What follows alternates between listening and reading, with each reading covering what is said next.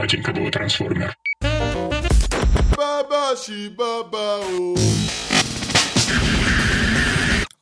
Здравствуйте, привет. Это сам издат Батин КДВ Трансформер, штаб-квартира, выпуск 17. Этот выпуск немного странный, он не, не про глобальный ад, а про локальный, московский. Собственно, вот у нас за окном вы, наверное, не слышите, а может быть и слышите, где-то в отдалении э, звуки благоустройства Москвы. Э, что-то там шуршит, шумит. В общем, прямо за нами тут Тверская, и, и все очень весело, перекопано и, и похоже немножко на ядерную войну. Вот, поэтому, поэтому мы решили вот немножко отвлечься от глобального апокалипсиса и, и обратиться к нашему локальному, милому, прекрасному и поговорить про то, как э, меняется облик Москвы и почему мы ничего об этом не можем понять, почему это немножко походит, в общем, на э, ядерную, гражданскую и прочие войны. Вот, э, собственно, э, сегодня в студии Слева от меня Федор Балашов, э, звукорежиссер. Передо мной э, Сима Ариханов, э, бывший редактор Village и The Question. И, и собственно, Леонид Антонов, руководитель, органи... координатор организации автомобилисты Москвы, правильно? Общественное движение. Общественное движение, спасибо. Вот, сегодня таким составом мы поговорим про благоустройство и его плоды. Начну я с небольшого сериального спойлера. Сразу извините. Э, есть такой, в общем, сериал, э, называется 11.22.63. Э, история такая. Учитель литературы неожиданно находит портал в прошлое. Отлично. И, и, в общем, он там решает спасти Кеннеди от убийства. Ну, нормально, в общем, в, принципе, вполне логичная идея. Он идет, спасает Кеннеди от убийства, и возвращается назад э, в свое время и думает, что там будет благоухающий цветущий сад, все будет прекрасно, мир станет лучше. Вот он сделал хорошее, доброе дело. Э, на пути он убивает кучу людей, там, ну, в общем, творит всякие безобразия. Ну, ну и вот он попадает в свое время и видит ядерную войну там какие-то люди дерутся за кусок мяса, ну, то есть абсолютный апокалипсис, постапокалипсис, э, и он понимает, что он э, сделал какое-то совершеннейшее дерьмо и бежит скорее назад, чтобы, э, чтобы все поправить опять. Ну так вот, я недавно вернулся из короткой поездки и из аэропорта поехал, значит, через Тверскую. У меня был разряжен телефон. Я ничего не знал о том, что происходит. И проезжаю и вижу, вот как этот учитель литературы, я выхожу из портала и, и вижу, что кругом ядерная война, и думаю, well, я что-то пропустил, наверное. Но у меня вот возникает тезис, почему нам никто ничего не объясняет? Вот э, в, этой, в этом всем благоустройстве, как это называется, ну, как бы мы к нему ни относились, есть очень большая проблема, что нет никакого диалога с, э, с властями и нет э, ну, вот лично у меня, когда я приезжаю из аэропорта и вижу ядерную войну, у меня нет понимания, мне бежать в бомбоубежище или все-таки все нормально. Вот. И в связи с этим мне хотелось бы задать нашим гостям вопрос. То есть такой подход, э, диалог, э, он вообще возможен? Он, и почему его нет? Вот у вас есть наверняка какое-нибудь мнение по этому поводу? Давайте начнем с Леонида, наверное. Я э, так получилось, что на движении автомобилисты Москвы э, возникло не на ровном месте. Оно возникло как протестное движение против платных парковок в центре города. Угу. И, к сожалению, я, наверное, погружен в этот материал несколько больше, чем все остальные, кто присутствует сегодня. Э, постольку, поскольку 4 года уже занимаюсь, э, так сказать, вот пытаюсь наладить диалог между властью и москвичами. Именно властью Москвы. Идея вот о том, чтобы вот это произвести вот этот вот адский ад, который сейчас происходит – который автомобилисты Москвы окрестили благоуродством, угу. это не благоустройство, это благоуродство. Вот. Этот адский ад, э, значит, идея его возникла 4 года назад, еще когда пытались внедрить платные парковки в центре Москвы. И власти, наверное, считают, что четырех лет вот этих встреч с жителями, выслушивания претензий в свой адрес и так сказать, несогласия жителей с тем, что происходит, этого достаточно. Они считают, что они вот эту пропаганду и объяснение своих мотивов они уже э, заявили. И все в курсе, что для чего это делается. Идея о том, чтобы сузить Тверскую, она витала э, в недрах департамента транспорта. Это идея департамента транспорта. Это не архитектура и не, сказать, не, не городостроительное решение. Это чистое решение департамента транспорта, который придумал, что ну, под воздействием э, вот этих урбанических форумов придумал, что парковки притягивают автомобили. Соответственно, первый этап это был запрет парковки на Тверской улице. И потом они все время на каждой встрече говорили, что мы Тверскую сузим, чтобы ликвидировать якобы вот это бутылочное горлышко. Мы ее сузим по той ширине, которая в самой узкой части, то есть в районе площади Белорусского вокзала. И, соответственно, мы вообще предупреждали, что закончится дело тем, что сейчас пробка автомобильная, которая э, в районе Белорусского там возникает периодически, да, в час пик, вот, она растянется реально до Кремля. Посмотрим, что получится в результате, но есть подозрение, что это будет именно так. Причем в результате вот этого благоустройства под нашим давлением, опять под давлением автомобилистов Москвы, часть парковочных мест на Тверскую вернут. То есть вот эти вот аэродромного типа uh-huh. тротуары, они все-таки дополнится каким-то небольшим количеством парковочных мест, ну, для проформы, для того, чтобы, так сказать, сработать на, на «отвяжитесь от нас». А, хорошо, Леонид. А, то есть, а, по-вашему, диалог возможен, когда есть какая-то группа инициативных и злых людей, которые вот не дают им спуску, и только в таком формате продуктивный диалог властей и вот горожан, он существует. Правильно, да? Надо сказать, что первое время, еще в 2012 году, какой-то диалог был. То есть, когда руководитель департамента транспорта там имел э, страницу в Фейсбуке, ну, личную, угу. когда ему можно было написать, там, Максим Станиславович, э, вот посмотрите, что вы творите. Но потом под, э, так сказать, бесконечным давлением вот этого потоком негатива, который э, шел к нему, э, к сожалению, он покинул нас в виртуальной среде, и осталось только его пресс-секретарь, который делает, конечно, для него какие-то, так сказать, обзоры соцсетей еженедельные, но представляете, сколько из того, что реально происходит вот в благосфере, доходит до э, этого вот руководителя. Хорошо. Сим, давай теперь ты наверняка уже сформулировал угу. ответ на этот вопрос. Э, смотри, мне кажется, что фундаментальная причина всего этого дерьма, она всем довольно очевидна. И дело в том, что Э, Собянина не мы назначили, и у него, в общем, нет никаких стимулов нам как-то объяснять или не объяснять свои решения. Это для него там 20 по приоритетности задач. То есть э, фундаментальная причина, она политическая. Просто если власть не выбирается, то она не подотчетна населению.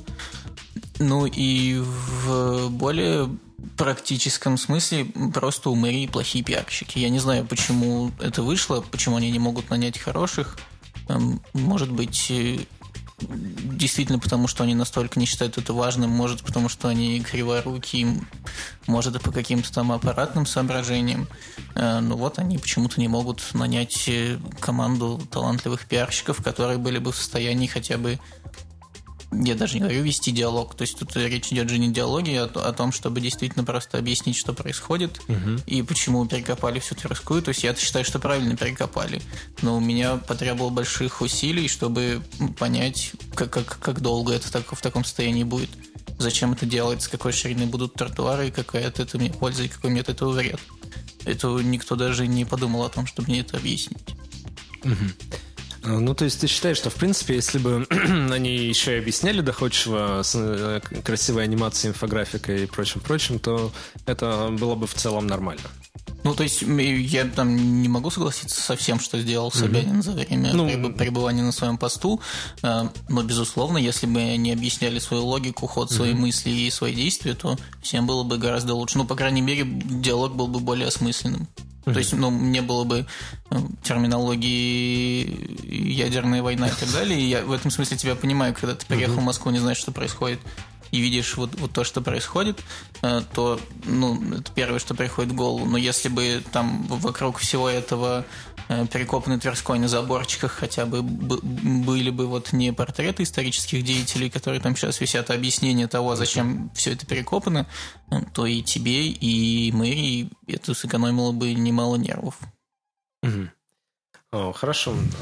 А Собственно, я тоже, наверное, выскажусь немножко по поводу того, что э, все это напоминает э, мне какое-то странное тихушничество. Я не понимаю, почему, почему э, это, у меня есть гипотеза, что э, найти нормального пиарщика вообще и заплатить ему нормальные деньги, чтобы он все объяснил, э, это, скорее всего, несложно и, и даже Э, ну, наверняка такие мысли у кого-то и были. Но мне кажется, что тут есть принципиальное какое-то отношение, что лучше все сделать потихо и ночью, пока, пока никто не видит, чтобы все эти люди, они, они в общем... Ну, слушай, когда речь идет об отрезке от Кремля до мэрии, сложно это объяснить желанием сделать потих, по-тихому, потому что это в любом случае не получится по-тихому. Но, понимаешь, что проще а, вот уже раскопать, снести, и пусть а, хватается за голову постфактум, чем станут вживую цепь защищать там мостовую и прочее, прочее. Ну, то есть э, это такое... Ну, ну да, бы... да, может быть такая логика. А, типа того. Но у меня есть на эту тему свое отдельное мнение. Да, поделитесь. Как говорится, может не совпадать с мнением редакции. Вообще, сейчас Москва для вот этих пришлых менеджеров, которых нам назначили, которые приехали откуда-то, да, которые заняли руководящие посты в городе, они город не чувствуют.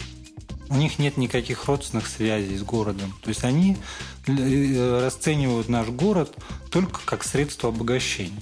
Посмотрите, э, тот же департамент транспорта на сегодняшний день, наверное, самый большой генератор э, проблем, скандалов и каких-то мутных, непонятных историй это департамент транспорта. Это, это, так сказать, люди, которые явились инициатором всей вот этой истории, которую мы называем, автомобилисты Москвы называют заужайзингом, бордюрингом, когда меняются под видом благоустройства исторические бордюрные камни, пролежавшие там сто лет на своем месте, гранитные камни меняются на новые гранитные камни – так сказать, вообще не это за гранью добра и зла. То есть такое впечатление, что в московском бюджете денег просто вот девать некуда.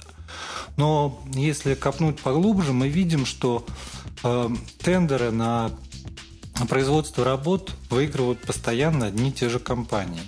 Если копнуть еще глубже, мы видим э, связи руководства этих компаний с руководителями профильных департаментов, того же ЖКХ, департамента транспорта, там, департамент информатизации. Но если вспомнить из истории последних четырех лет такие громкие скандалы, например, что деньги за платные парковки уходят в офшор. То есть офшорная компания зарегистрирована родственниками руководителей департамента информатизации, да, на которую москвичи платили деньги за парковку. То есть это все вот, оно как бы по маленькими этими эпизодами складывается в какую-то страшную картину, когда э, люди приехали действительно вот деребанить Москву. То есть э, вот это вот э, то, что в лужковские времена называлось дорогая недвижимость в центре города, для них стало последней, наверное, так сказать, возможностью обогатиться. Причем люди такие, которые уже остановиться не могут. Для них похоже, что вот это вот э, разграбление, на, нахапывание превратилось уже не в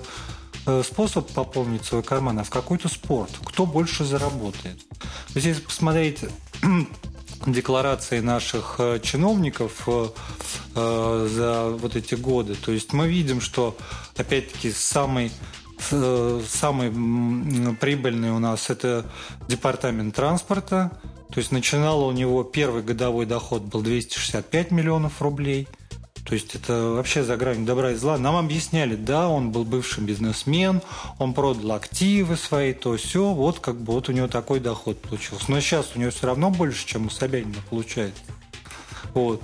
Опять э, выясняется, что несмотря на все запреты а, чиновникам иметь офшорные активы, у него все равно два года подряд возникают какие-то офшорные компании, которые про которые раньше, первую, когда нашли, сказали, что он, у него так их много было, что он типа про нее забыл.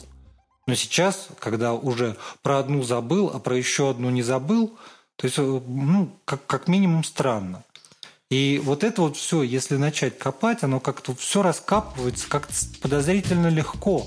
То есть люди даже не, не, не правоохранительные органы, а обычные люди, которые смотрят эти истории, как бы начинают изучать их детально по открытым данным, которые можно получить из интернета.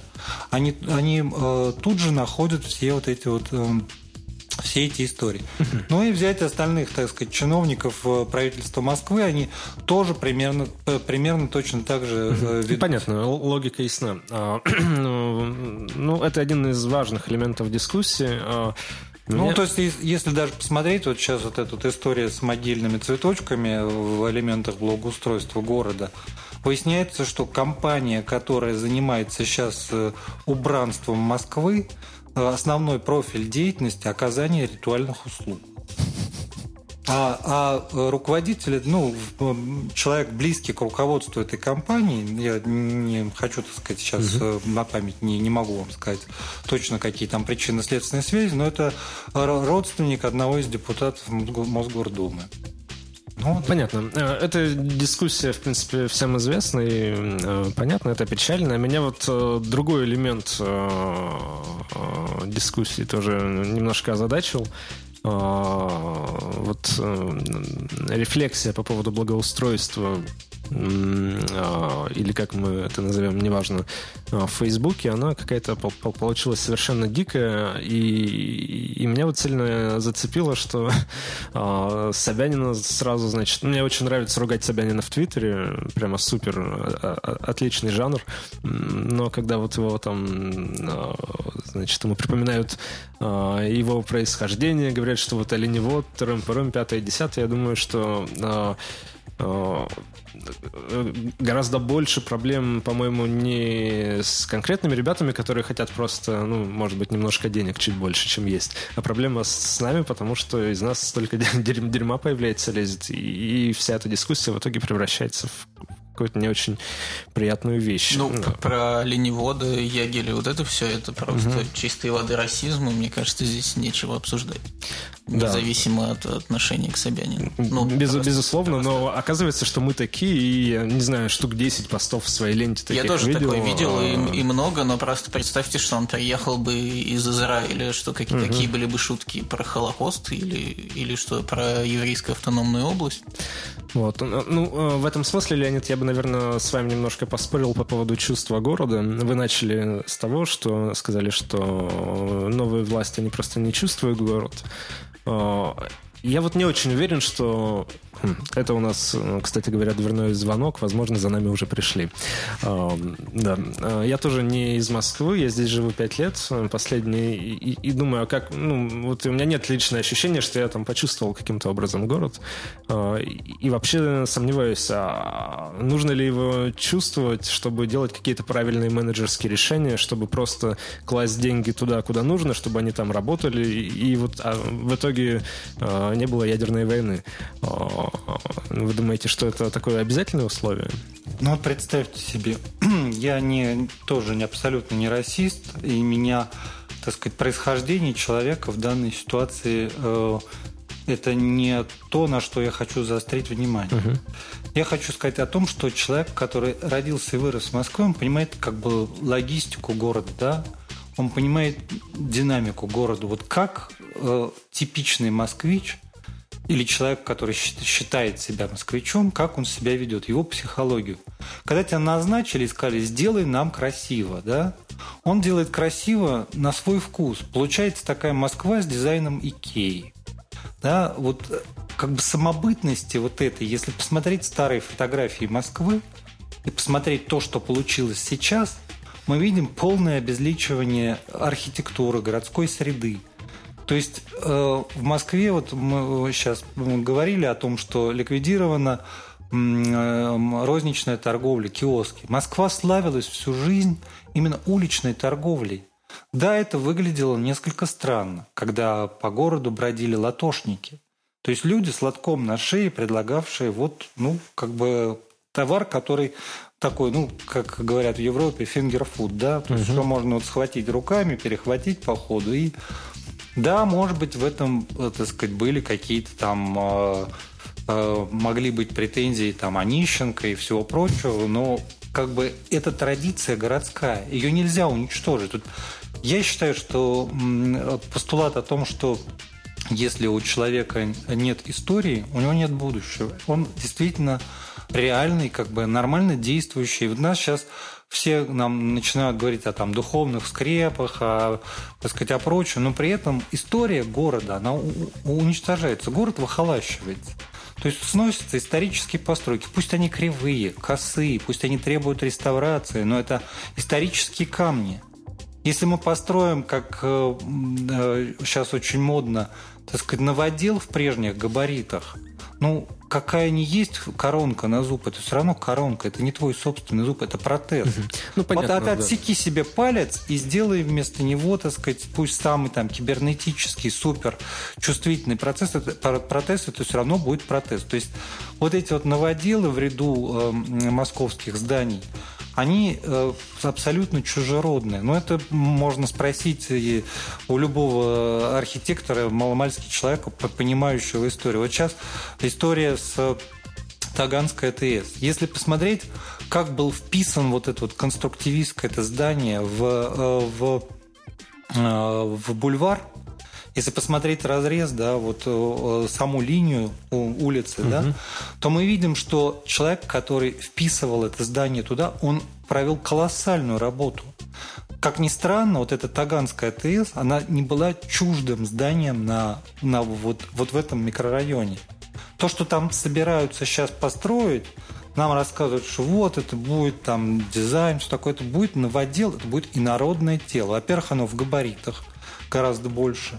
Во-вторых, оно э, как бы не, не продлевает линии, оно разрушает перспективу. Ну, там ну, вещи, которые любому человеку маломальски знакомому с дизайном, с архитектурой, его объяснить не надо. А это понятно, это воткнуто, потому что девелопер занес куда надо, купил. То есть, ну, угу. вот, вот это самая коррупционная составляющая, которая, которая если копнуть поглубже все начинания московских властей сегодняшние, они все вот прям вот как на ладони. То есть мы сейчас являемся э, лакомым куском для градостроительного сектора, в, в угоду которому вот для, для распродажи вот этой дорогущей московской недвижимости построено все. Вот все, начиная от платных парковок и заканчивая э, бесконечными этими точечными застройками. То есть э, город превращается в идет по пути Детройта. То есть абсолютно э, тот, тот же самый, та же самая схема. Если даже посмотреть вот это вот сейчас на последние урбанические заметки в Фейсбуке я видел сегодня буквально о том, что вот городу, э, значит, в городе депрессивность, надо его развеселить. Если посмотрим, то же самое, то же самое говорили накануне банкротства Детройта те же самые песни сочинялись, а Москва звонят колокола, то есть приглашались э, знаменитые артисты, певцы для того, чтобы петь песни о Детройте. Угу. То же самое вот эти бесконечные уличные балаганы, праздники, варенье, печенье э, и так далее. То есть вот все это было... Вот мы идем сейчас ровно по стопам Детройта, Хорошо. который обанкротился. А, вот, э, Сима, у тебя в Фейсбуке был пост как раз о том, что мы не идем по стопам Детройта, идем а, скорее по стопам Берлина. Я вот фрагмент зачитаю и задам вопрос. А, А, в общем, давайте порадуемся, что Тверская станет чуть более похожей на берлинскую Унтерден-Линден с ее деревьями, широкими тротуарами, массой наземных переходов и возможностью использовать улицу не как способ добраться из одного места в другое, а как самоценное общественное пространство. Ну а там и до гражданского общества недалеко. Вот э, мне больше всего интересно по поводу э, недалекости гражданского общества. Как ты себе э, это видишь? Ну, это, допустим, было полемическое преувеличение. Конечно, городская среда никакого гражданского общества не гарантирует без отсутствия каких-то других институтов. Э, но что касается Детройта, то мне кажется, это прямо странный пример, потому что в чем главная особенность Детройта даже по остальным была, по, даже по сравнению с остальными очень э, сильно авто, автомобилизированными американскими городами, там было очень-очень много машин. И это сыграло не последнюю роль в том, что Детройт просто перестал быть местом пригодным для жизни.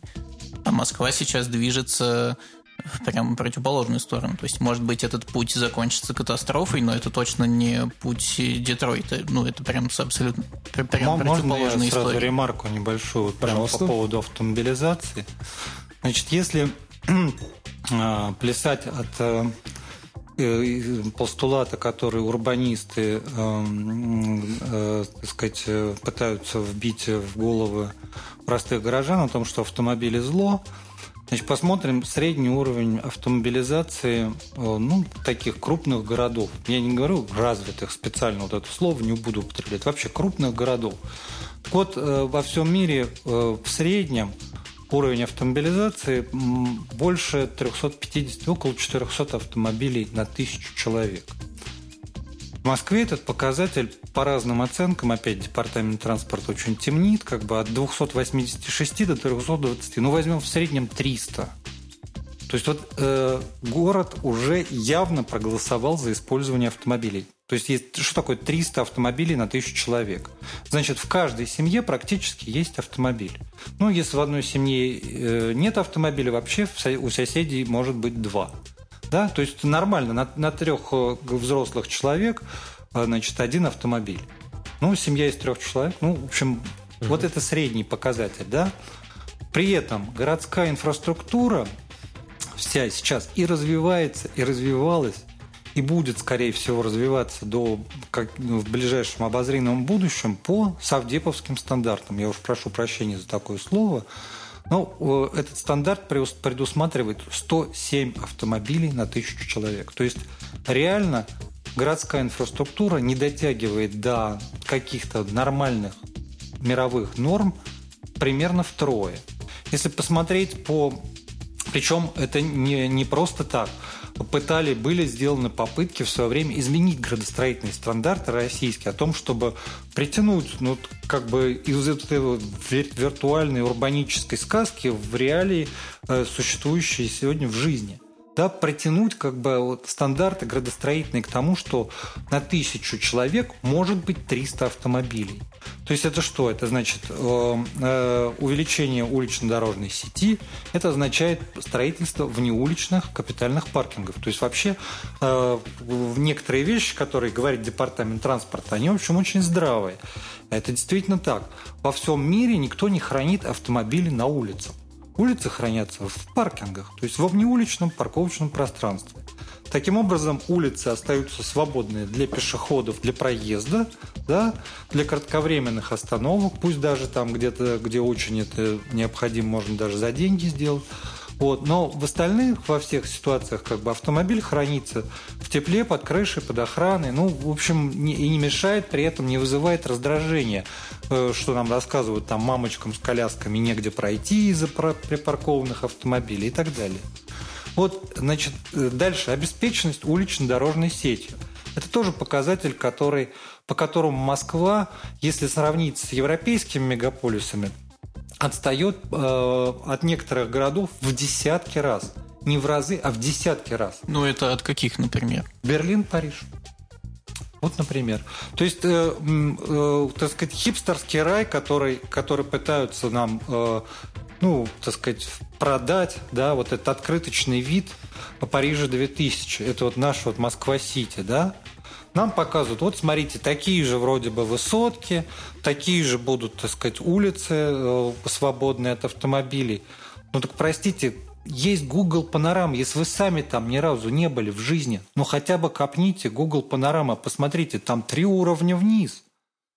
То есть там туда приходят несколько крупных подземных автострад, несколько веток метро, бесчисленное количество маршрутов общественного транспорта. Да, сверху ничего нет, но под землей построен второй город. У нас Значит, на Москва-Сити, э, которая, э, в которой в окончательном варианте, когда уж все наконец построят, будет где-то порядка 600 э, тысяч человек. Я предполагаю, что, может быть, 100 тысяч из них будут там постоянно находиться. Они не будут требовать транспортную составляющую городскую, да? То есть они там будут и жить, и работать, и все, вот, вот не выходя оттуда. Значит, полмиллиона человек нужно каждый день туда привести и увезти. В прошлом году совершилось знаковое событие. Эм, наш эм, всенародно избранный с руководителем департамента транспорта они э, пришли туда и, цокая языком, разглядывали макет этого Москва-Сити. И тут выясняется прямо под камерой, что ёкаламане, забыли транспортную составляющую. Туда нельзя ни приехать, ни уехать. Лексутов тут же встрепенулся, говорит, да не что вы, что вы, когда все заработает, там будет две станции метро, туда поедет МКЖД, там мы сейчас вот еще наземный транспорт. В общем, 30 тысяч человек в час мы сможем привести. Это стопроцентная загрузка всех видов транспорта. Представляете, полмиллиона человек, чтобы привести 15 человек со стопроцентной, 15 часов со стопроцентной нагрузкой должен работать весь транспорт, которого там еще нет, который там еще когда-то в будущем возникнет. Это чтобы привести только всех в один конец. А потом еще надо всех увезти оттуда, в обратную сторону. Еще 15 часов. Ну, простите, в сутках всего 24 часа. То есть ну, вот, вот это и так это везде. То есть парковочное пространство, которым обеспечен Москва-Сити, то есть по нормальным прикидкам хотя бы должно быть, если там 600 тысяч человек, значит, ну, 200 тысяч парковочных мест должно быть, да? Ну, исходя из уровня автомобилизации Москвы на сегодняшний ну, день. Ну, примерно, хорошо. Да. Но там их по проекту 20 не 200, а 20, в 10 раз меньше. О чем мы говорим? Подземная часть, вот я, я был в этих казематах, так сказать, э, в подземелье Москва-Сити, ну там это э, с Парижем 2000 сравнивать нельзя. Париж 2000 построен таким образом, что там парковки для всех, кто там работает, и для всех посетителей, для всех гостей. Вот исходя из нормальных реалий автомобилизации парижан – вот из этого расчета построены там неуличные паркинги. Если посмотреть внимательно даже на Google панорамах, я могу показать на картинках, где там находятся вот эти паркинги. Огромные многоэтажные угу. паркинги. Ну, Они понятно. завуалированы, так сказать, под э, те же самые офисные здания, которые там вокруг обслуживают. Да, там снаружи хипстерский рай. Велосипедики, фонтанчики, вот эти вот, так сказать, цветуёчки, ломбочки. Все там это есть. Там ни одного автомобиля нет на фотографиях, но они все там внутри вот этой машинерии, то есть они, вот эти урбанисты, которые, э, так сказать, являются советниками нашего, нашего руководства московского, они совершенно не понимают внутреннюю машинерию. Они видели картинки. Да, повторить открыточный вид можно, но это будет абсолютно мертворожденное дитя. То есть постигнет участь, Москву постигнет участь Детройта. В Детройте сейчас снесены практически большая часть вот этих вот огромных бетонных бетонометров. Вот. Остались только авто, автопаркинги автомобильная инфраструктура осталась, а вот эти вот бесконечные, бестолковые, ненужные никому э, билдинги и, так сказать, э, бетонные э, квадратные метры офисных и жилых площадей, они все сейчас сносятся. Вот, вот, вот это вот, так сказать... Слушайте, ну, единственное, что мы как бы очень долго говорим про Москва-Сити, но Москва-Сити заложили, во всяком случае, все контракты заключили при Лужкове. Собянин да, не я, раз говорил, а... я лично это слышал на Московском урбанистическом форуме, что Собянин говорил, что это городостроительная ошибка. И это, безусловно, градостроительная ошибка. Я не понимаю, почему мы это обсуждаем в контексте автомобилизации или деавтомобилизации. Ну, это Нет, просто ошибочное, это, ошибочное это решение было. Зачем это продолжение ошибок, которые были уже наделаны. Они сейчас делаются и дальше. Я могу ну, признать, Собянинские как бы истории рассказать, вот, которые прямо на поверхности далеко ходить не надо, как, как говорится, Только коротко. вся в шаговой угу. доступности от того места, где мы сейчас находимся. Первое, ближайшее, значит, это зарядье. Замечательно. Там будет так, болото, и там будет, так сказать, то и все, и пятое, двадцать пятое, и театр, и э, микроклимат с открытыми дверями. То есть улицу отапливать мы умеем. Вот. Но первоначально по проекту под всей площадью этого парка в Заряде должен был быть подземный паркинг. Примерно 2000 машиномест. Он там будет, но он будет на 200 машиномест, в 10 раз меньше. Что такое, значит, вот давайте посчитаем. Вот первый проект, значит, сократился. 2000 машин мест в заряде. Убрали, да, 200 осталось. Значит, второй проект. Все помнят прекрасно площадь Белорусского вокзала. Ее ковыряли, ну, лет 10 как минимум, а то и побольше. Первоначально был проект значит, подземного торгово-развлекательного центра при Лужкович. Потом одумались, сказали, нет, давайте сделаем паркинг подземный. Перехватывающая парковка, люди приезжают, садятся на метро, на троллейбус, на автобус, едут дальше. Хорошо, то есть э, представьте себе, э, Белору... Э, значит, белорусская одна из самых глубоких станций в Москве. То есть там ну, семиуровневый можно было сделать. Проект был тоже ну, где-то на 3 на 4 тысячи машин. 3-4 тысячи машин мест. Дальше, Триумфальная площадь. Вот это вот замечательные эти хипстерские качельки, там все эти дела. Угу. То же самое. Маяковская, одна из самых глубоких станций метро. Значит, был проект реально, который существовал, он был разработан, все, под него даже бабки да нашли. Был проект семиуровневый подземный паркинг, 2000 машин и мест. 2000. Вот я сейчас насчитал, э, значит, сколько? 8 тысяч машин и мест. Что такое 8 тысяч машин и мест для центра Москвы? В пределах бульварного кольца на улицах при организации платных парковок нарисовали 4000 машиномест, 4200 машиномест. То есть вот вдвое больше автомобилей, чем сейчас на поверхности Земли, можно было затолкать вот в эти три паркинга. Никто бы ни слова не сказал. Все бы сказали большое спасибо, молодцы. И поехали бы, доехали бы до этих паркингов, разместили бы там свои автомобили, поехали угу. бы в центр Эх. дальше на, на том, о чем мечтает, так сказать, департамент транспорта. Хорошо метро, ли? на троллейбусе, на такси. Ну... Казань возьмите. Казань. Угу. Значит, как там в Казани? Почему мы не слышим никаких конфликтов между жителями Казани и властями Казани по поводу организации платных парковок? Я расскажу. Это э, как бы наш э, вот отечественный, отечественный, можно сказать, опыт, вот он перед носом. Значит, там были построены муниципальные внеуличные паркинги. Людям сказали, пожалуйста, альтернатива. Вот тебе 300 метров от того места, куда тебе надо, мог поставить машину бесплатно под крышей и с охраной. Или вот, пожалуйста, платные ули... парковочные места на улице. Это социальный подход к, к решению вопроса. То, что сейчас в Москве делается, это такой бизнес-подход, я бы сказал. У нас власть стала зарабатывать деньги, потому что все, к чему не дотронутся вот эти вот кряклы правительства Москвы, оно все заканчивается тем, что граждане обязаны платить, мы должны постепенно увеличить тарифы, э, власть снимает с себя всякую ответственность. Но при этом себе они платят зарплату исправно. Если вы посмотрите в правительстве Москвы, в руководстве города, значит, зарплат меньше, чем миллион рублей в месяц практически нет ни у кого. Хорошо. Они живут в своем мире, они абсолютно инопланетяне. Леонид, да. А, безусловно, возможно, кто-то из них является рептилоидом. А, но ну, а, все-таки вам не кажется, что здесь есть и другая сторона медали? Возможно, автомобилистов планомерно пытаются пересадить все-таки на общественный транспорт. Ну, все-таки сложно спорить с тем, что там автомобили это и удар по экологии, и не знаю, там масс, масса минусов, кроме массы плюсов. И, может быть, это все-таки план, планомерная попытка изменить мышление от частного, от частного автомобиля к общественному транспорту. Это очень выгодная отговорка.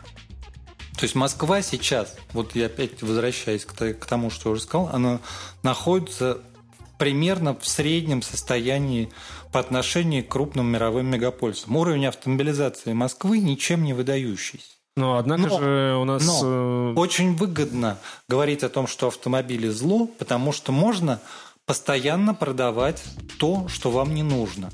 Вам не нужно как бы э, вот это вот заужение улиц, вам не нужно бесконечное перекладывание плитки и бордюрного камня. Вам не, вот, вот это нам сейчас старательно продается под всеми, так сказать, э, э, мыслями, немыслимыми предлогами. То есть, а, а крайние, конечно, оказались москвичи, потому что они якобы накупили слишком много автомобилей. Но у власти происходит вот, вот то, что называется когнитивным диссонансом.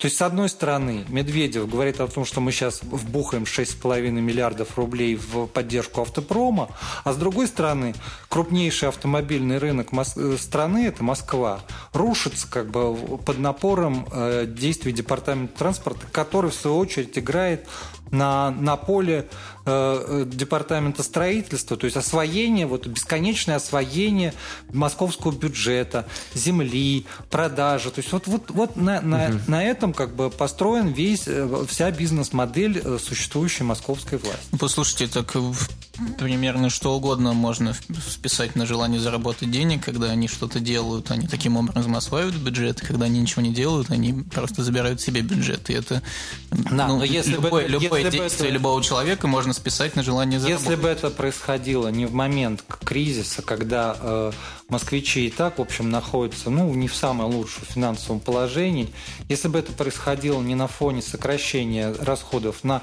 образование, на э, здравоохранение, если бы это не, не, не происходило на фоне постоянных ростов тарифов ЖКХ, если бы это не происходило на фоне постоянного роста налога на имущество. Вы знаете о том, что к 2010 году налог на имущество в Москве вырос десятикратно. То есть за свою квартиру, за которую вы сейчас платите там 3, 3 или 5 тысяч рублей в, месяц, в год, вы будете платить в год от 20 э, и далее везде зависимости от стоимости. То есть вот, вот это, это что? То есть как бы и, и если посмотреть историю Детройта, там то же самое происходили э, все те же самые процессы, значит, э, попытки э, э, увеличить налоги. Почему вообще, э, так сказать, так называемая чистая публика уехала из Детройта? Она уехала жить в пригород, где банально были налоги дешевле, где недвижимость была дешевле. И, так сказать, в городе остались э, только те, кто не мобилен, кто не мог себе позволить уехать из города. Вот как бы то, чем, чем закончилась история. А у нас сейчас э, идет все, все те же самые шаги происходят. Увеличение налогов, и чем дальше э, москвичи будут извращаться, из, изворачиваться, не платя налоги, тем больше будет э, планка налоговая подниматься. Мы и так имеем самый высокий транспортный налог, один из самых высоких налогов на, на имущество, на недвижимость. И далее, если посмотреть, сейчас и а, по ЖКХ, поэтому это волшебный наш этот новый платеж на, на капремонт, на капремонт, да, он то же самое, он по самой высокой ставке в, в стране. Ну, я не знаю, это как-то немножко все в кучу. Мы я не знаю, мы обсуждаем коррупцию, капремонт или... Все упирается это, в итоге это, в коррупцию. Это одного поля Нет, все не упирается в, в том-то и это дело, одного что поля попытки ягоды. объяснить все проблемы Москвы и коррупционной составляющей, они совершенно несостоятельны. Ну, то есть а... можно объективно, можно город двигать в одну сторону, можно в другую. При этом можно воровать, а можно не воровать. Ну, я, это просто я не исключаю, не что многие, многие из руководителей департаментов, так сказать, как это в криминалистики добросовестно заблуждаются. Но вот эта череда добросовестных заблуждений, она наталкивает ну, на мысли. Давайте, давайте исходить из э, презумпции невиновности, даже не потому, что мы считаем э, там э, сотрудников мэрии невиновными, а просто в рамках дискуссии, потому что если все объяснять коррупцией, то ну, тогда любой разговор... На Можно расходиться, в общем, да. Ну, вот я, я э, Давайте исходить из того, что... материал по относительно департамента транспорта. Давайте просмотрим на руководителя департамента Нет, транспорта. вы предлагаете прям противоположный подход. Давайте не будем так делать. Нет, Давайте я, исходить я из того, хочу, что они все добросовестные и честные люди. озвучить факты, просто которых вы, вероятно, не знаете. Я поэтому, знаю, я довольно внимательно слежу за, все, за, все, за ну, всеми вот, этими значит, обвинениями значит, и э, знаю их, их суть. Эстонский бизнесмен призван на службу в, в правительство Москвы, да? Э, на момент, когда он уже стал э, заместителем мэра Москвы, он все еще был гражданином Эстонии. Значит, интересы департамента транспорта обслуживает консалтинговое агентство, которое всю жизнь обслуживало все бизнесы руководителя департамента транспорта. Причем консалтинговое агентство не самое дружественное, да, поскольку, поскольку обнаруженное, так сказать, ну, это вот любителям... Это прям Маккинзи? Да, Маккинзи. Ну, это просто одно, одно из трех крупнейших э, консалтинговых да, но, агентств но в мире. Если, если мы посмотрим, значит, э, Э, руководство McKinsey очень хорошо связано с руководством американских спецслужб. Вот, а что теперь вот, не пользоваться ну, услугами, если вот не думаю, в своем Думаю, что нет. Да нет, потому мне кажется, что, это уже совсем потому что, А кто тогда Леонид, а кто, если не Маккинзи? Э, в Москве, значит, э, есть очень много э, высококлассных специалистов в области архитектуры и градостроительных решений. Ну, это вот те самые это... специалисты, которые Новый Арбат нам порубили через все арбатские переулки. Значит, Спасибо мы, им большое, но, наверное, от, лучше аффилированные из спецслужб. Вот именно, вот именно не генплана, да. Не генплана, да. Значит, ну, э, по крайней мере, там работают люди с профильным образованием. Вот это вот и те на... самые люди, они с 70-х годов там и на, работают. На, на, надо, надо заметить, что они, э, опять-таки, делают все не по своей инициативе, они выполняют чей-то заказ. А чей? Значит, э, заказ руководству города, естественно. И в зависимости от того, что кто девушку платит, тот ее и танцует, да, как известно. Поэтому они могут выполнить любой заказ, а, но они будут, они будут специалисты, они будут не, не э, плат, им не надо будет платить бешеные миллионы рублей за то, чтобы они выполняли свои обязанности, функции, для которых этот э, институт был создан. Хорошо, принимайте туда на работу специалистов э, более достойных, если вы считаете, что вот эти угробили Москву. Я тоже считаю, что строительство Нового Арбата было ошибкой. Но это, это данность, вот уже есть, да. По Новому Арбату было принято, кстати, довольно положительное решение на сегодняшний день.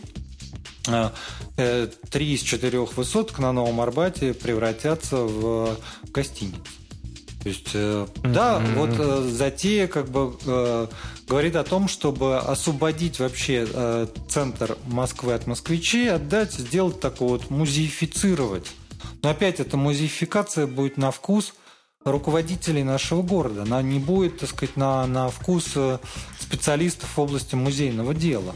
Она будет вот так сказать, музеификация в соответствии с представлениями отцов города. Ну, это мы опять куда-то в сторону ушли. Черт с этими высотками, они не имеют отношения Ну как, это тоже как бы чемпионат мира 2018. Надо где-то размещать гостей. Сейчас пока Москва вся готовится к 2018 году, к, так сказать, так сказать, вот я прям кавычки нарисую, в, к наплыву иностранных туристов. Но иностранным туристам не интересна Москва с дизайном Икеи. Они это все миллион раз видели. А мы теряем самобытность. Вот если посмотреть дореволюционные фотографии Москвы, да, э, архитектура, построение э, ансамблей, улиц, там, все прочее. Вот сегодня это отсутствует. Нет системы. Это отсутствует не сегодня, это отсутствует после 70 лет советской власти естественным образом. А, ну, Потому что это если, физически если, уничтожено задолго до Собянина.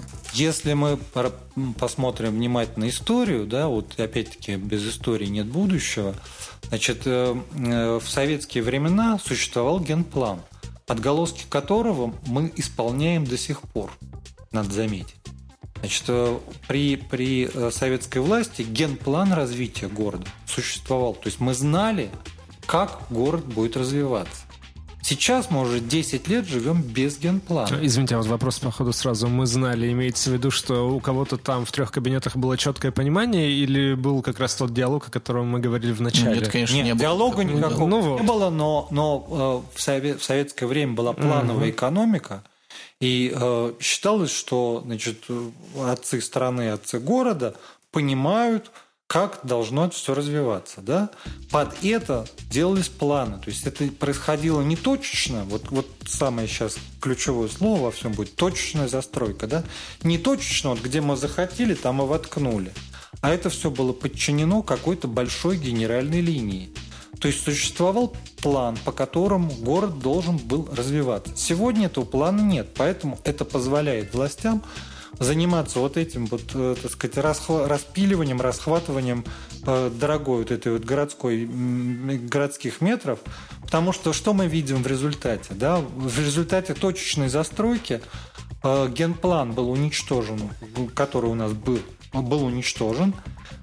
Многие вещи, которые для того, чтобы откатить хотя бы обратно к тому существовавшему генплану, потому что это была огромная работа. Она учитывала не только э, строительство домов, а еще население, значит, как люди будут жить, где они будут покупать продукты питания, вплоть до химчисток. Вот плановость советской экономики, она предусматривала, что человек должен быть обеспечен всем. Плохо или хорошо, угу. это другой вопрос. Но она не очень предусматривала, к сожалению, Но волеизъявление людей. На, на бумаге, да, а. на бумаге нам было все жестко расписано. Вот вы получаете вот столько-то этого, столько-то того, столько-то ну, коммунального. а сейчас у нас, у нас сейчас не а может сейчас... быть плана, просто потому что у нас не плановая экономика. Мы не можем Нет, планировать, ну, где будут химчистки. У любого бизнеса, у любого бизнеса, даже самого маленького, должен быть бизнес-план, да? Ты должен знать, как ты будешь развиваться, куда mm. ты пойдешь. Хорошо, как это коррелирует сейчас, с градостроительной политикой? Сейчас, значит, без генплана мы видим, что любое освобождение освободившееся маломальски место в городе, да, может быть застроено вот этим самым э, протезным зубом, который возникает в ряду московских зданий. Да? Значит, э, все площади, которые были зарезервированы под транспортные развязки, под расширение там, дорог, улучшение дорожной обстановки, транспортная связанность, они все заткнуты. Вот там везде возник, возникла недвижимость. Вот та самая дорогая московская недвижимость, которая всегда в цене. В результате в многих местах расшить транспортные вот эти вот э, узлы невозможно, потому что нет нельзя построить эстакаду, которая была запланирована на том месте, где возник ну, бизнес-центр. У меня масса возражений на, на эту тему. Ну, пожалуйста, озвучь. Во-первых, да. во-первых, э, строительство эстакад и развязок э, в центре Москвы это просто варварство, потому что это уничтожает. Не, я не про центр говорю, я не про центр говорю. Это речь идет о валютных магистралях, о спальных районах. Там тоже ведется безумная вот эта самая точечная застройка. В центре Москвы это как бы совсем уже ну, то, а во-вторых, вокруг и, чего и более, более существенное э, возражение, что вы сами сказали, и это там печаль, печальный или печальный факт, с которым мы живем, что э, по всем советским генпланам автомобилизация предполагалась гораздо более низкого уровня, чем сейчас. И действительно, автомобилизация Москвы, она там соответствует какому-то среднемировому показателю, хотя это ну, средняя температура по больнице. Я не хочу, чтобы в Москве там была транспортная ситуация такая же, как в э, Касабланке какой-нибудь. Я хочу, чтобы она была такая же, как в Берлине, поэтому это средний показатель по планете, он ничего нам не говорит. Но, в Берлине, Но что более Берлине... важно, можно я закончу, да. что более важно, э, если брать европейские города сходного с Москвой размера, вот такой, собственно, только один это Стамбул, он в два раза больше по площади, чем Москва.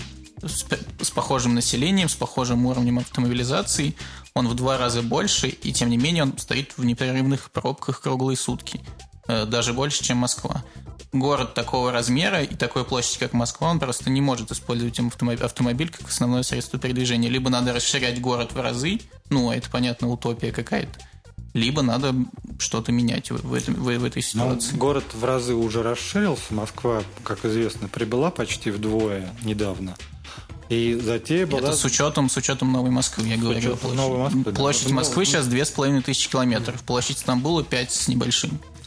Значит, в, в Москве предполагалось, что большинство чиновников и вот тех самых контор, которые ежедневно создают э, огромный поток вот этой маятниковой миграции, э, что они переместятся либо в географический центр Москвы, либо на территории Новой Москвы. Но, к сожалению, под давлением вот этих самых чиновников от этой затеи отказались. И они все остались здесь. И в результате э, опять пострадают москвичи, потому что теперь будут выдавливать, и если их выдавить не удалось, будут выдавливать нас. А выдавливать Но ну, нас это, они, не, они это придумывают... Не, это совершенно не выход, потому что речь идет о нескольких, сам, максимум, если мы переносим федеральное правительство, все министерства, все Почти городские учреждения. Человек. Да, это не, ну, это там Это на, чет, улуш, четверть, это четверть того, что перевозит, четверть того, что перевозит московский метрополитен ежедневно. Да, это ну четверть. Что это только про метрополитен идет речь. Это Потом пример, э, это миллион человек, миллион человек это оценка, э, это кто эти люди? Это Значит, сотрудники федерального правительства?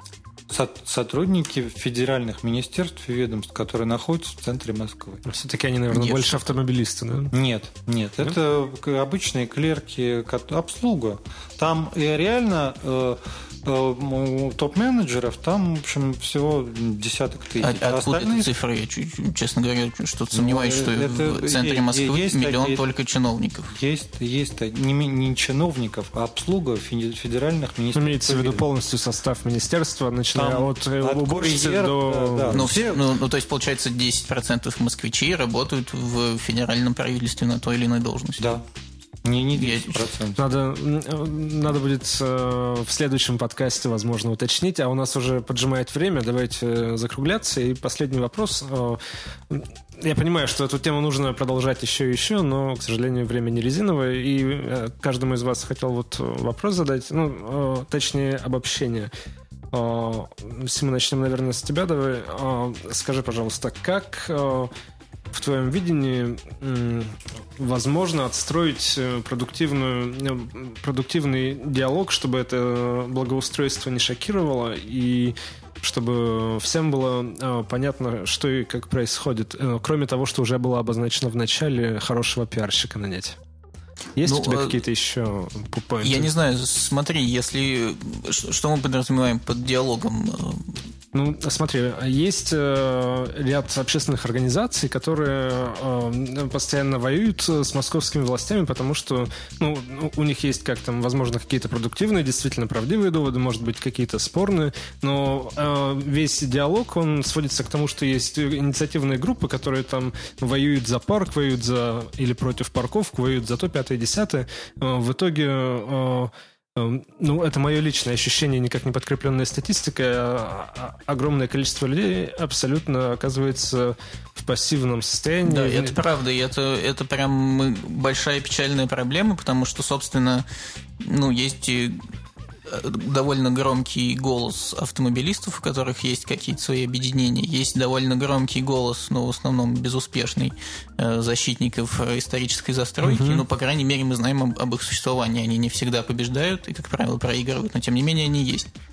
А вот все, собственно, миллионы людей, которые там пенсионеры, инвалиды и все люди, которые там мигранты те же, которых угу. в Москве очень много, у них нету вообще никаких общественных объединений. Мы не знаем, и... что они думают вообще. Да, мы, э, ну, ну, мы можем как бы только конструировать их точку зрения за них, но с ними э, диалог не только никакой не ведется, даже не обсуждается такая возможность, потому что непонятно с кем. У них нету федерации, э, точнее, есть какие-то там фиктивные объединения. Федерация москвичей. Ну, вот да. Вот, и поэтому, конечно, проблема не решается наймом э, хорошего пиарщика. Хороший пиарщик, он просто будет там, э, ну, более бойкий писать пресс-релизы и э, более там хорошие постоянные отношения поддерживать с тем же самым набором активистов, которые каждый со своей темой там приходит и часто они там не согласны друг с другом в гораздо большей степени, чем с правительством Москвы, а вот все миллионы москвичей, которые там не имеют достаточного досуга, образования, интернет-грамотности чего угодно еще, чтобы э, этот диалог э, с властями вести, они просто остаются совершенно за бортом. И что с этим делать, я, честно говоря, не знаю. То есть, ну, это, это прям большая важная проблема, которой нужно заниматься. Я не думаю, что у нее есть какое-то вот пакетное решение, которое можно купить и установить. Батенька был трансформер. Житель Кубани решил показать, кто в доме хозяин, и украл заменявший мужчину телевизору своей подруги, чтобы она меньше смотрела сериалы и больше времени уделяла ему. В Краснодаре мужчина украл у экс-сожительницы телевизор на память об отношениях. Видимо, лучшие воспоминания из их любовной истории – это вечера, проведенные за просмотром вестей недели. Если вы не верите в телевизор, это не значит, что его нет. Читайте о телевизоре в еженедельной рубрике «Дары апокалипсиса» на сайте сам издата Батенька Трансформер батенька.ру. Хорошо. Э, Леонид, теперь э, вам вопрос. Правильно ли я понимаю, что и, и, э, близкое к идеальному разрешению благо, благоустроительной все этой истории, это Э, избрать э, мэра москвича, э, четко понимающего историю, знающего генплан и прочее, прочее, прочее. И, Можно я последний раз на секундочку встряну? Я как да. москвич в пятом поколении совершенно не против того, чтобы мэром Москвы был не то, что не москвич, а там человек, рожденный не в России.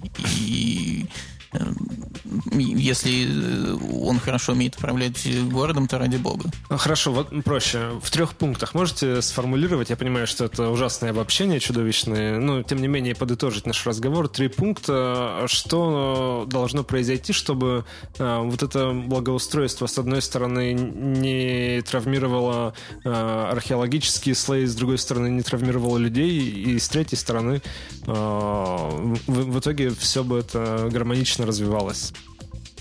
К сожалению, коротко не получится, но попробуем. Значит, э, первое, человек все-таки должен знать историю Москвы э, задолго до, как у нас мэр говорит, Юрия Долгорукова. Значит, вот до появления этого персонажа, потому что дело в том, что э, город находится в довольно сложной геологической зоне, в городе довольно сложные грунты.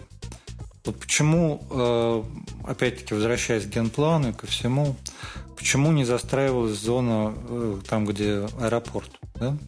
Потому что это э, зона стыка тектонических платформ. Там вот в том месте возможны серьезные подвижки геологических плит. Соответственно, все, что там строится, вот это многоэтажное строительство, оно находится в зоне повышенного риска. Ну, это так. Значит, все вот эти провалы, э, здесь от вас недалеко на Дмитровке, вы знаете, да, были провалы грунта, там даже угу. дом не, не решили больше не строить. Все это связано с особенностью грунтов в центре города. То есть в Москве очень много подземных рек. То есть реки, которые раньше были на поверхности, убраны в трубы. Да? Но об этом вот пришлые люди этого не могут знать. Вот без истории нет будущего. Нельзя спроектировать город, не зная, что здесь было. Если мы не знаем, что здесь в этом месте песчаный грунт, что здесь подводные реки, э, значит, движение грунтовых вод, мы начинаем здесь строить высотное строительство, нарушая, так сказать, э, э, геоподоснову, возникают, так сказать, ну, как известно, вода везде найдет выход, да, сама. То есть уровень грунтовых вод повышается, заливаются, так сказать, подземные этажи здания, портятся. Ну, рассказывать об этом можно бесконечно. Угу. Значит, не зная историю города, не зная это может быть любой человек, не обязательно Москва. Хорошо, то есть человек, обязательное условие это экзамен человек, по историко-геологической... Да, человек э, должен, человек должен чувствовать город, он должен понимать, как город был построен, угу. почему было сделано так и не сделано по-другому. Потому что у всего практически есть нормальные, э, э, если не, так сказать, какие-то там конспирологические объяснения, но хотя бы нормальные э, научные объяснения, почему были применены те или иные градостроительные решения. Значит, во-вторых, э, человек все-таки должен иметь какие-то московские корни, хотя бы родственников в Москве, чтобы они ему могли транслировать, так сказать, э, мнение людей от земли, да, Потому что сейчас руководство города находится вообще в полном отрыве. Вот я говорил о том, что они инопланетяне, я не имел в виду, что они именно рептилоиды, а имел в виду, что они абсолютно оторваны от Москвы. Они не понимают, чем, что дышат, чем дышат москвичи. Вот не, не в смысле запах воздуха, а именно проблемы, э, как мы, куда мы идем, как, почему, почему мы идем все время вот через этот газон, протаптывая здесь тропинку, а не идем по благоустроенной плитке. Вот вот это вот надо, вот это объяснение может дать только человек, который здесь жил, который видел, как всю жизнь ходят люди. Человек, который Хорошо. приехал и пытается здесь создать открыточный открыточный вид э, европейских городов, он здесь не будет жить, он не приживется, он воткнет вот эти вот фарфоровые зубы, которые потом выпадут все равно. Любой протест, он рано, рано или поздно отторгается, как известно. Причем он отторгается не просто так, он отторгается с частью костной ткани. И вот, ну, стоматологи, я хорошо с ними знаком, в силу того, что у меня не очень хорошие зубы. Так вот, стоматологи говорят, рано или поздно, после отторжения, многократных отторжений, нельзя будет поставить больше протезы. Придется челюсть на ночь в стаканчик. Вот так, вот это ждет Москву. То есть, если человек не, делает все неосознанно, я говорю, пусть он даже добросовестно заблуждается, пусть моя конспирологическая теория о том, что все подчинено, так сказать, э, распродаже дорогой московской недвижимости, пусть она будет ошибочной, я был бы рад.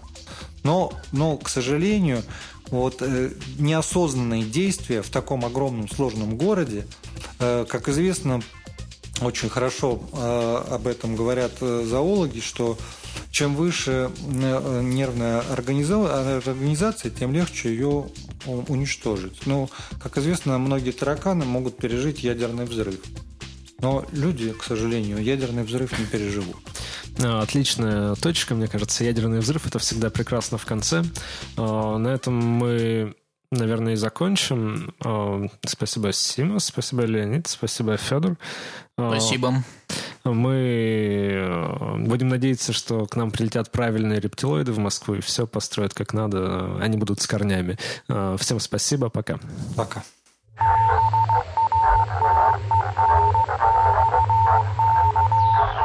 Батенька был трансформер.